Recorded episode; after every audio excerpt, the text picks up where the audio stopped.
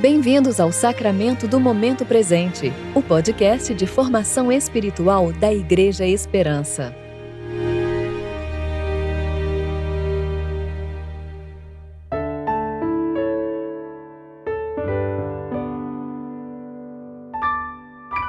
Hoje é sexta-feira, 26 de fevereiro de 2021, tempo de preparação para o segundo domingo da Quaresma.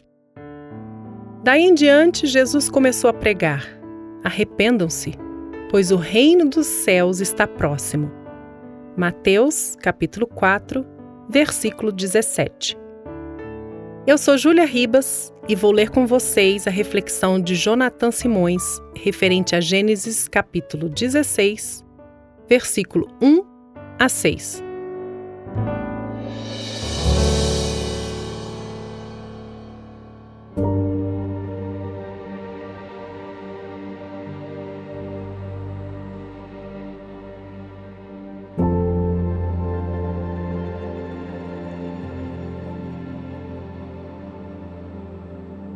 Ora, Sarai, mulher de Abrão, não lhe dera nenhum filho.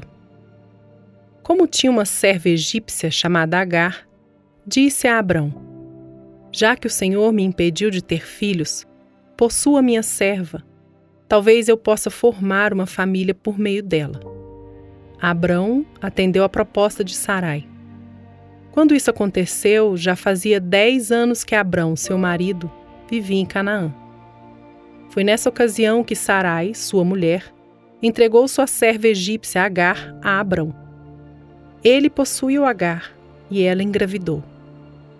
Quando se viu grávida, começou a olhar com desprezo para sua senhora.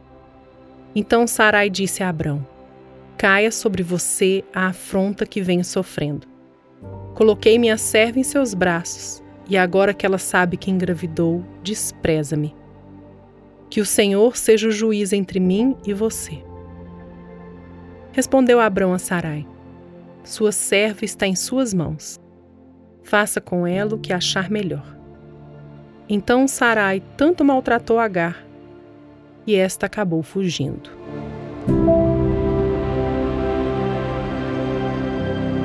Abrão e Sarai caíram como Adão e Eva.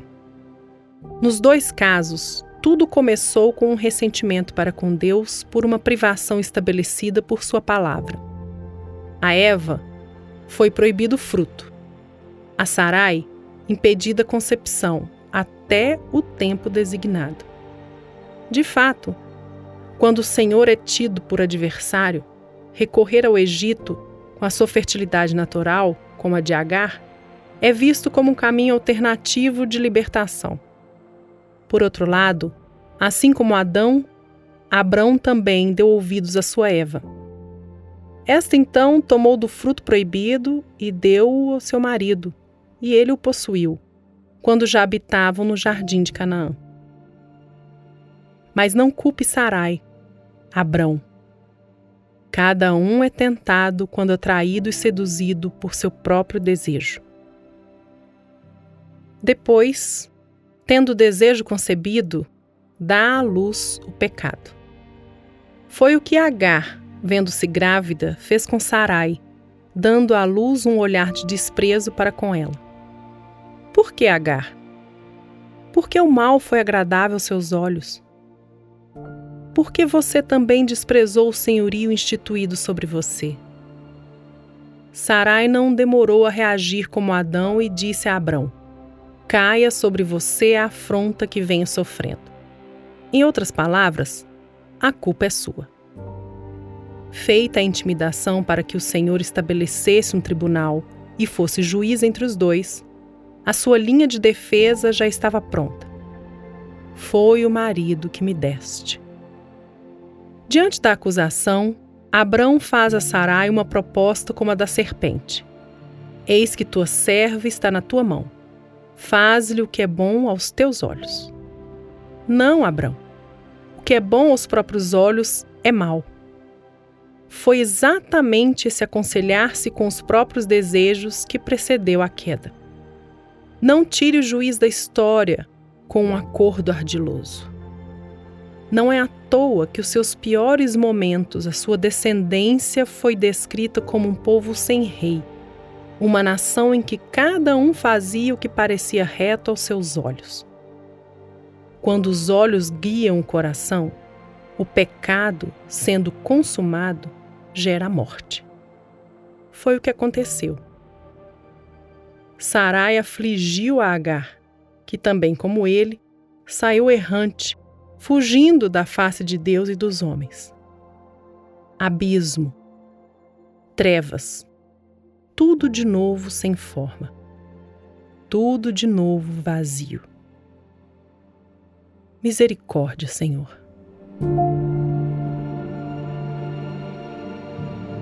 Oremos. Pai, somos também filhos de Adão e Eva. Como Abrão e Sarai, também seguimos os descaminhos desse casal. Guardes nossa vida da raiz de amargura que, brotando no coração, gera espinhos e ervas daninhas nas relações. Ajude-nos a confiarmos na bondade das tuas privações, pelo tempo que durarem.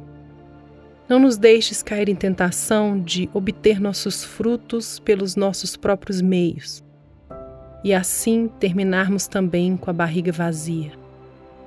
Mudes o nosso nome, Senhor. Sacie-nos com a palavra que procede da tua boca, para que, satisfeitos em ti, não pequemos contra ti. Amém.